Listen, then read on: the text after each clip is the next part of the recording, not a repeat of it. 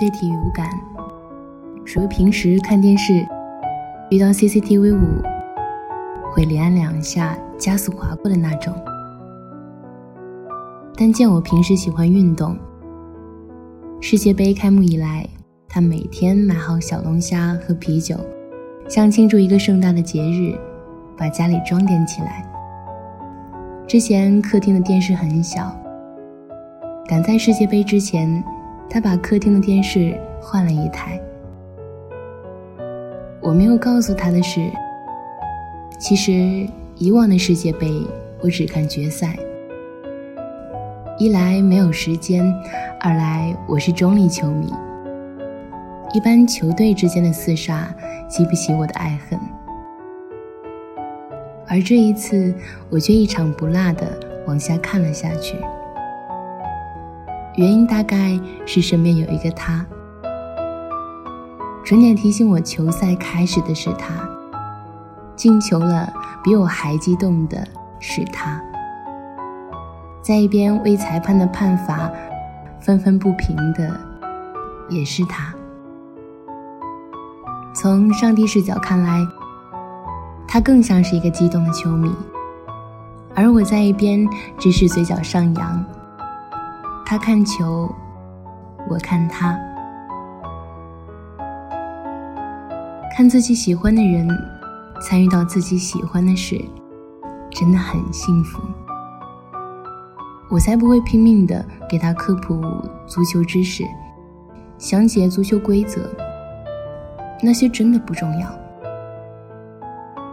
他喜欢的并不是这一项运动，喜欢的只是我们一起看球。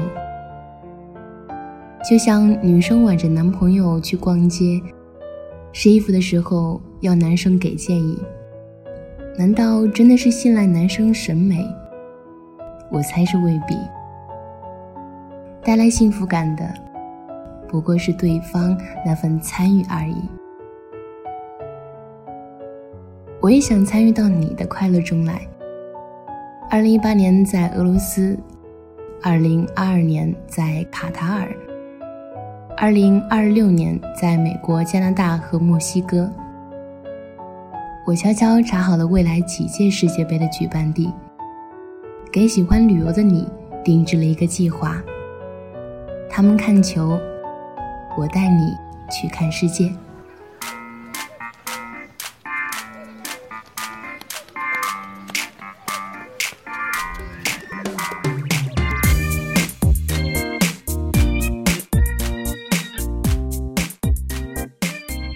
北京时间的二十三点五十八分。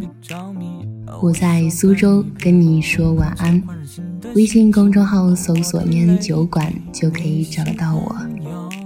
晚安，拜拜。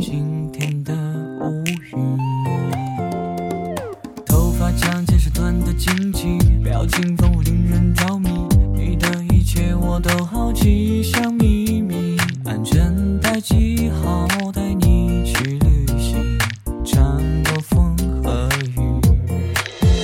想要带你去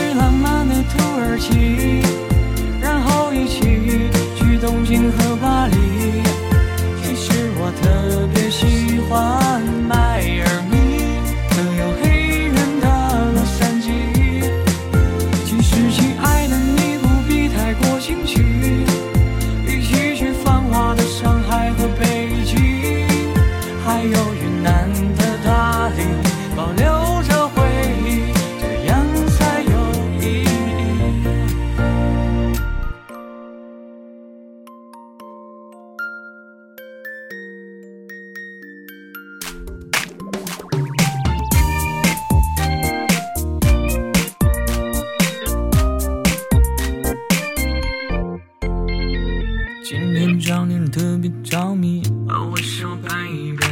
出门前换上新的心情，哦，我的 lady。你喜欢有小情绪，像晴天的乌云。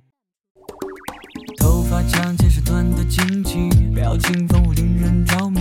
你的一切我都好奇，像秘密，安全带系好，带